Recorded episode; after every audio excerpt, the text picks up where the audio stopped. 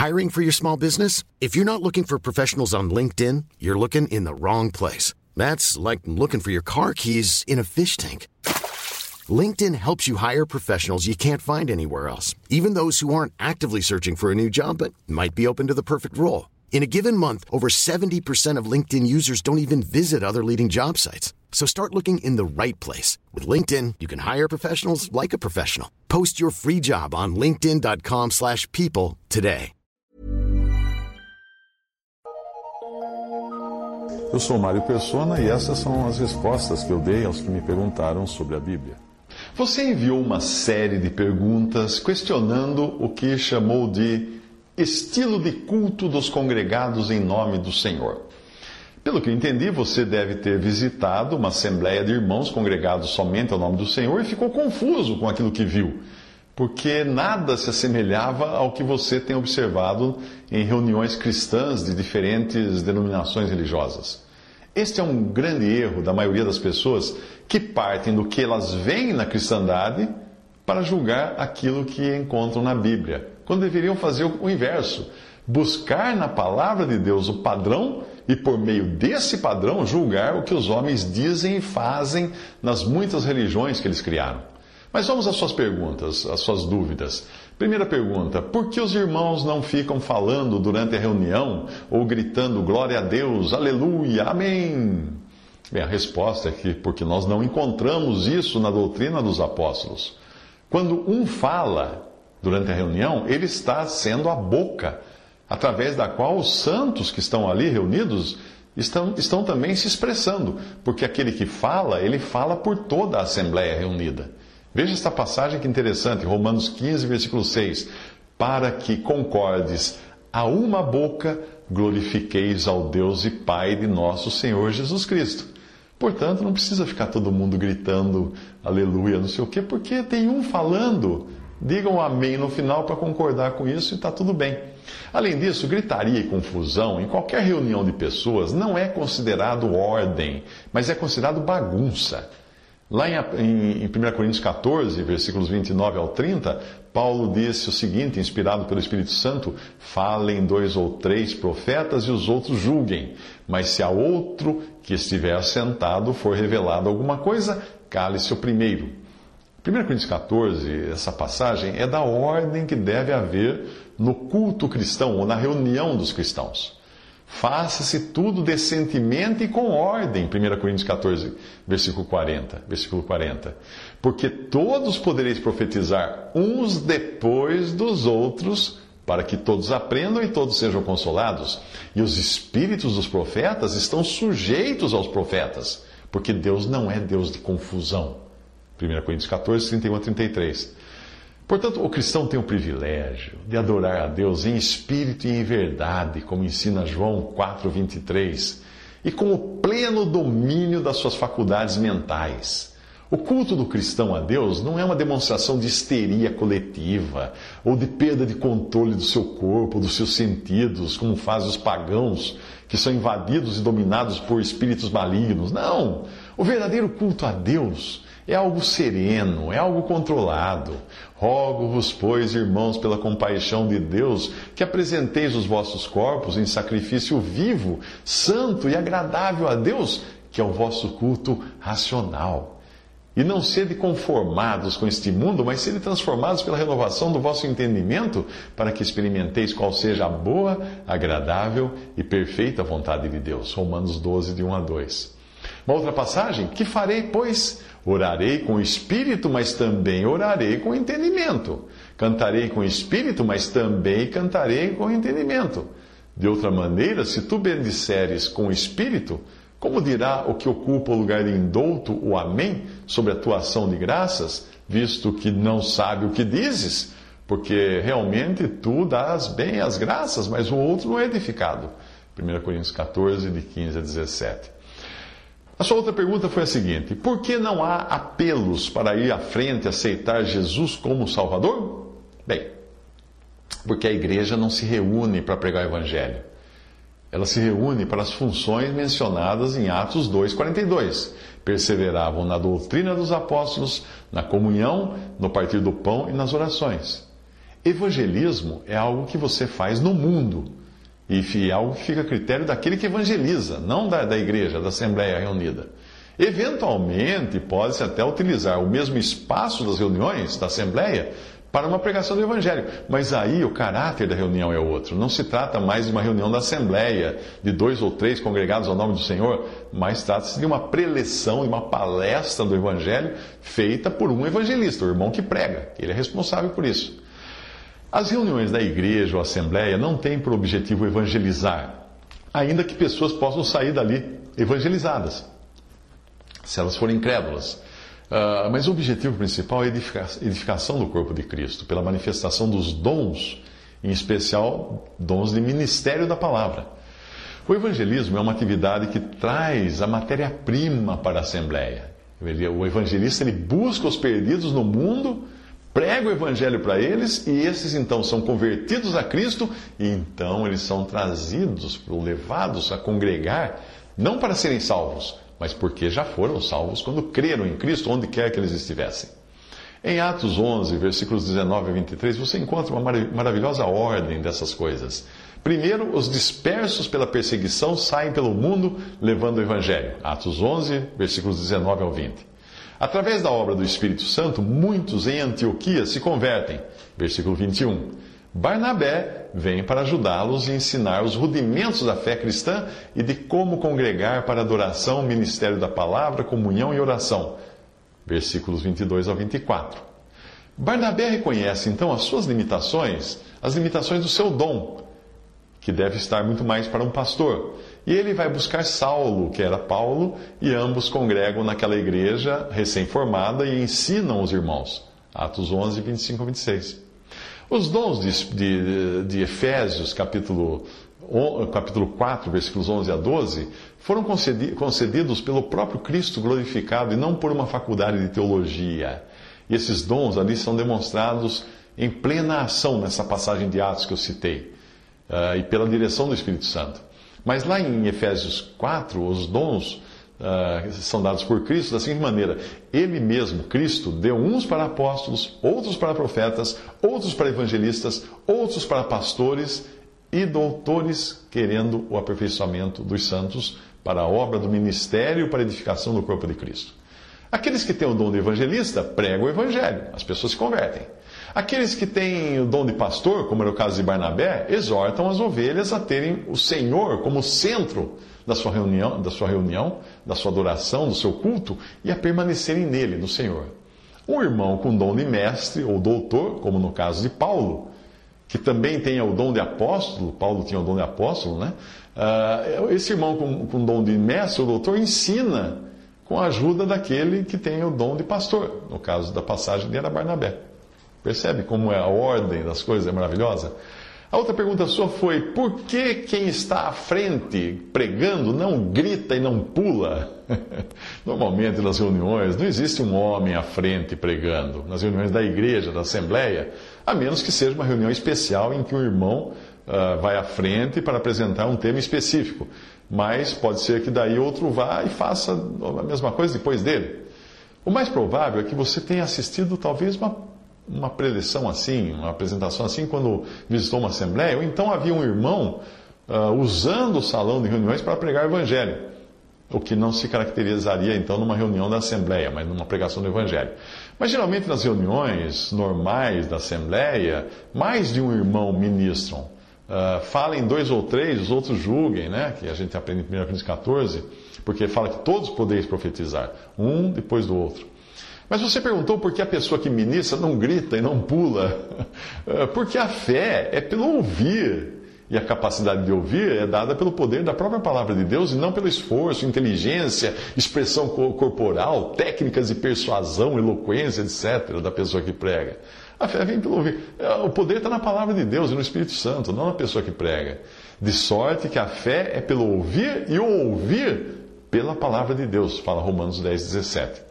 Alguém que seja influenciado por essas coisas vindas do homem, pular, gritar, berrar, dar soco na Bíblia, não vai estar sendo convencido pelo Espírito Santo, mas pela carne. Ele não, não vai estar recebendo a nova vida que há em Cristo, mas talvez apenas alguma mudança de atitude e de comportamento que poderiam ter sido causadas também por um palestrante motivacional. Ele vai receber apenas um verniz de religião, Paulo deixa isso claro na sua primeira carta aos Coríntios, quando ele diz: eu, irmãos, quando fui ter convosco, anunciando-vos o testemunho de Deus, não fui com sublimidade de palavras ou de sabedoria, porque nada me propus saber entre vós senão a Jesus Cristo e este crucificado. Eu estive convosco em fraqueza e em temor e em grande tremor. A minha palavra e a minha pregação não consistiram em palavras persuasivas de sabedoria humana, mas em demonstração de espírito e de poder, espírito é Espírito Santo, para que a vossa fé não se apoiasse em sabedoria dos homens, mas no poder de Deus. 1 Coríntios 2, de 1 a 5. A outra pergunta sua foi: existe algum dia em que as pessoas caem no chão pela unção? Nesse dia ninguém, nesse dia que eu fui, ninguém caiu no chão. Hum, bom. Uh, quando a igreja está reunida, é para Cristo que ela se reúne, é para se ocupar com Ele, e não com manifestações de histeria individuais ou coletivas. A igreja não congrega para se ocupar com demônios, mas com Cristo. É uma reunião de crentes, não de incrédulos. Nós vemos principalmente no livro de Atos, que é um período de. Atos foi um período de grande poder e de início do cristianismo. Nós vemos manifestações como essas que você falou, mas não eram nas reuniões da Assembleia. Essas coisas aconteciam nas ruas, quando os apóstolos e os discípulos saíam pregando para incrédulos. Uma vez que aquelas pessoas estivessem libertas de algum demônio e crescem em Cristo, elas passavam a ter então o Espírito Santo habitando nelas. Uma casa ocupada por um inquilino dessa magnitude do Espírito Santo jamais vai ser ocupada por outro. Então, não, não vai ter pessoa caindo, não, porque a gente não se reúne para lidar com demônios. A gente na igreja se reúne para se ocupar com Cristo. A outra pergunta sua foi: por que é sempre silencioso nas reuniões dos congregados ao nome do Senhor? Bem, quando nós estamos congregados ao nome do Senhor Jesus Cristo, nós devemos esperar pela direção do Espírito Santo. Não tem uma pessoa na frente guiando a gente. É o Espírito Santo. Nós não devemos tentar organizar as coisas na carne. O silêncio tem esse objetivo, esperar. Mas também, quando é demasiado, pode denotar o nosso estado de fraqueza em que nós nos encontramos, o qual é até uma marca registrada desses últimos dias da igreja na Terra. Não existe razão para tentar fazer de conta que nós não estamos fracos, ou então começar algum tipo de teatrinho só para preencher o tempo. Não. Nós devemos nos humilhar e esperar no Senhor. A passagem de 1 Coríntios 14 diz que, tratando-se de profetas, que é aqueles que proferem a palavra de Deus, falem apenas dois ou três. 1 Coríntios 14, 29. Isso indicava que o ministério da palavra em uma reunião de assembleia ou igreja não está limitado a um padre ou a um pastor, e muito menos a pessoas indicadas por eles. É o Espírito Santo quem decide e levanta quem irá trazer a palavra, porque somente o Espírito de Deus sabe das reais necessidades daquela assembleia para aquele momento. E além disso, nós vemos claramente a necessidade de esperarmos uns pelos outros quando nós estamos congregados. E um princípio disso é ensinado quando Paulo uh, escreve para falar da ceia do Senhor. Ele diz assim: Portanto, meus irmãos, quando vos ajuntais para comer, esperai uns pelos outros. 1 Coríntios 11, 33. Também nós precisamos ter clareza nos nossos corações se nós devemos sugerir um hino, fazer uma oração, trazer uma palavra de edificação, de exortação ou de consolação. Isso deve vir do Espírito Santo no nosso coração. É bom lembrar que mais de um podem ministrar, mas aquele que ministra está tendo o seu ministério julgado pelos demais e poderá ser interrompido ou corrigido caso fale alguma coisa fora da palavra de Deus. Mas isso não significa engessar a liberdade do espírito, o qual não deve ser extinto ou apagado ou extinguido. Uh, não extingais o espírito, não desprezeis as profecias, examinai tudo, retende o bem, nos ensina a 1 Tessalonicenses 5, 19 a 21. Depois você perguntou o seguinte: tem algum dia em que as mulheres vão à frente pregar? Eu não vi mulheres pregando. É, você não viu mesmo, não vai ver. As mulheres nunca pregam porque isso estaria fora da ordem que Deus estabeleceu para elas. Mulheres têm sim um ministério dentro da esfera que Deus lhes concede. E isso é, esse ministério é entre outras mulheres e também com crianças. Mas quando a igreja está reunida, o mandamento e a ordem é para que elas fiquem caladas. Veja a passagem: como em todas as igrejas dos santos, as vossas mulheres estejam caladas nas igrejas, porque não lhes é permitido falar, mas estejam sujeitas, como também ordena a lei. E se querem aprender alguma coisa, interroguem em casa seus próprios maridos, porque é vergonhoso que as mulheres falem na igreja. 1 Coríntios 14, 33 a 35.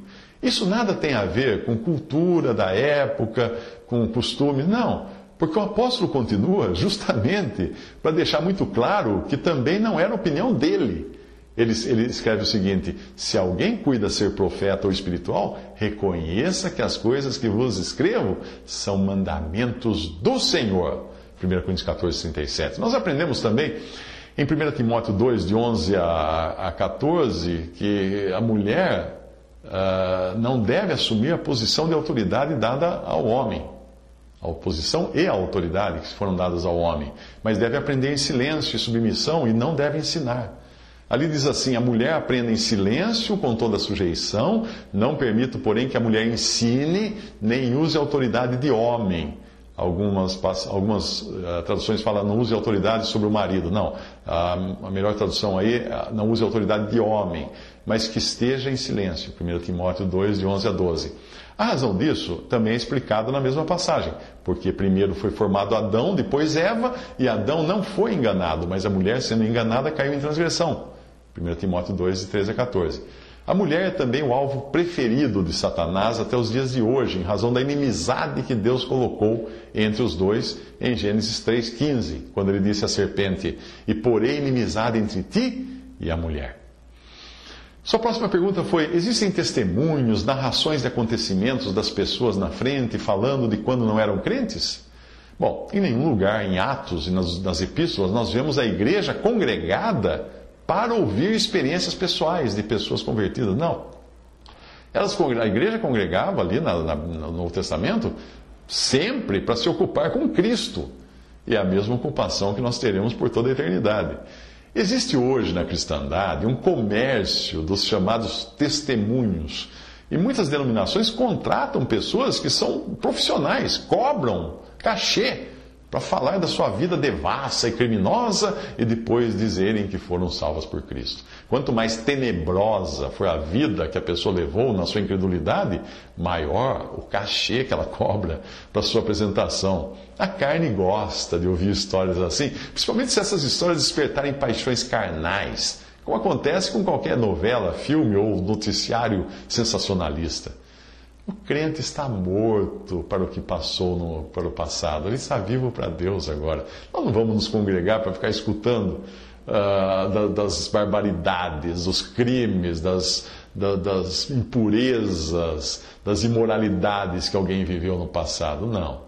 E aqui vale a recomendação do apóstolo Paulo aos Colossenses. Portanto, se já ressuscitastes com Cristo, buscai as coisas que são de cima, onde Cristo está assentado à destra de Deus. Pensai nas coisas que são de cima e não nas que são da terra, porque já estáis mortos e a vossa vida está escondida com Cristo em Deus. Colossenses 3, de 1 a 3. Sua próxima pergunta foi: não teve revelação das pessoas. Tem algum dia em que Deus revela alguém para o pregador? Bom, eu não sei exatamente do que você está falando, porque eu não frequento as religiões, principalmente pentecostais, nenhuma. Mas talvez você, você esteja falando daqueles pregadores que dizem que o Espírito Santo está revelando que ali tem uma pessoa com este ou aquele problema. É esse tipo de revelação? Uh, você não encontra nada disso na ordem das reuniões da igreja, segundo o padrão bíblico. Uh, e uma pessoa inteligente vai imediatamente perceber que o que se faz nessas chamadas igrejas é um truque de manipulação. Ah, coisas do tipo: Deus mandou dizer que seus problemas irão acabar em breve, meu filho. Ou então, tem uma grande obra para ti, meu filho.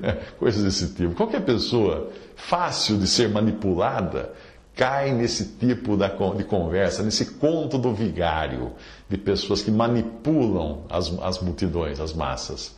Existem até casos mais sofisticados, e tem, tem até reportagens a respeito disso, foram denunciados publicamente, uh, em que o pregador tinha um ponto no ouvido, aquele aparelho de audição uh, por rádio, como esses são usados por artistas e comentaristas na TV e na, nos esportes, e através desse ponto no ouvido eram passadas para o pregador informações sobre as pessoas da audiência. E essas pessoas tinham sido investigadas previamente pela equipe do pregador. Por isso que ele sabia tudo da vida da pessoa. Hoje, isso ficou mais fácil ainda, porque com as redes sociais, você sabe quem é quem, se tem alguém doente na família, se o namorado foi embora, coisa desse tipo, se o cachorro morreu. Você sabe tudo, daí você vai trazer revelações lá. É. Repare que todas as suas perguntas não foram baseadas na palavra de Deus, mas elas foram baseadas nas coisas que você viu nas denominações e principalmente nas pentecostais. E também nessas aberrações que são esses programas e pregadores mercenários na TV. Quando os costumes dos homens se tornam o padrão adotado pelos cristãos, nós estamos vivendo uma apostasia, que é o abandono da verdade. O nosso tempo é de uma ruína semelhante aos dias dos juízes no Antigo Testamento, quando prevalecia não uma direção vinda de cima, mas a opinião pública, o que valia era a opinião pública. Veja essa passagem que termina o livro de Juízes dizendo assim: Naqueles dias não havia rei em Israel, porém cada um fazia o que parecia reto aos seus olhos. Cada um fazia o que achava melhor. Agora, me causou uma surpresa você não ter perguntado a razão de não terem pedido dinheiro para você. De os irmãos não terem solicitado a sua participação na coleta, ou não terem insistido que, que você pagasse por algum carnê, ou comprasse algum objeto supostamente ungido, algum livro, algum disco, algum CD. Ainda que não, você não tenha feito essa pergunta, eu vou responder mesmo assim, porque é o que você mais vê nas ditas igrejas neopentecostais por aí. Outro dia, um homem incrédulo foi convidado a um culto desses, num lugar assim, e ele me contou que ele saiu horrorizado. Ele marcou no relógio que a maior parte do tempo foi gasto pelo pregador pedindo dinheiro. E depois, depois que a pessoa fala isso para você, como você vai falar do evangelho para alguém que ficou tão enojado com esse falso cristianismo que ele viu por aí? Nas reuniões dos irmãos congregados ao nome do Senhor, ninguém iria fazer isso, porque a Bíblia é clara em mostrar que as necessidades dos santos devem ser supridas por aqueles que também são santos. Existe uma coleta, sim, como ensina 1 Coríntios 16, de 1 a 3. Ora, quanto à coleta que se faz para os santos, fazei vós também o mesmo que ordenei às igrejas da Galácia. No primeiro dia da semana, cada um de vós ponha de parte o que puder juntar, conforme a sua, a sua prosperidade, para que não se façam as coletas quando eu chegar. Paulo está falando isso. E quando tiver chegado, mandarei os que por cartas aprovardes para levar a vossa dádiva a Jerusalém. Bom, como você pode perceber da passagem, são recursos dos santos conhecidos, dos irmãos, para os santos conhecidos, que estejam passando por necessidades. E ali acontecia isso, em Jerusalém, por causa da grande perseguição que começou lá. Não se tratava de obter dinheiro para manter alguma organização religiosa ou para manter um pregador assalariado, nada disso. Quando existem visitantes nas reuniões, ainda que eles se digam cristãos, digam ser cristãos, porque hoje no Ocidente a maioria diz que é cristão, não é? Ah, não é solicitada nenhuma ajuda desses visitantes, porque seria preciso conhecer melhor essa pessoa, para ter a certeza de nós não estarmos sendo ajudados por ímpios. Abraão deixou um princípio a esse respeito quando ele disse ao rei de Sodoma: Levantarei a minha mão ao Senhor, o Deus Altíssimo, possuidor dos céus e da terra, jurando que desde um fio até a correia de um sapato não tomarei coisa alguma de tudo o que é teu, para que não digas e enriquecer Abraão. Gênesis 14, 22 e 23. O rei de Sodoma queria contribuir, colaborar com Abraão, porque ele tinha salvado a população de Sodoma. Nós devemos, nós devemos seguir esse exemplo de Abraão e também aquele comportamento que o apóstolo João elogiou, elogiou na sua carta, quando ele disse assim: Amado, procedes fielmente em tudo o que fazes para com os irmãos e para com os estranhos, porque pelo seu nome, pelo nome de Cristo, eles saíram, os irmãos saíram, nada tomando dos gentios. Terceira João 1, de 5 a 7. Por isso que não é pedido dinheiro e nem aceito dinheiro ou contribuição daqueles que não sejam os que estão em comunhão à mesa do Senhor. Visite respondi.com.br. Visite 3minutos.net.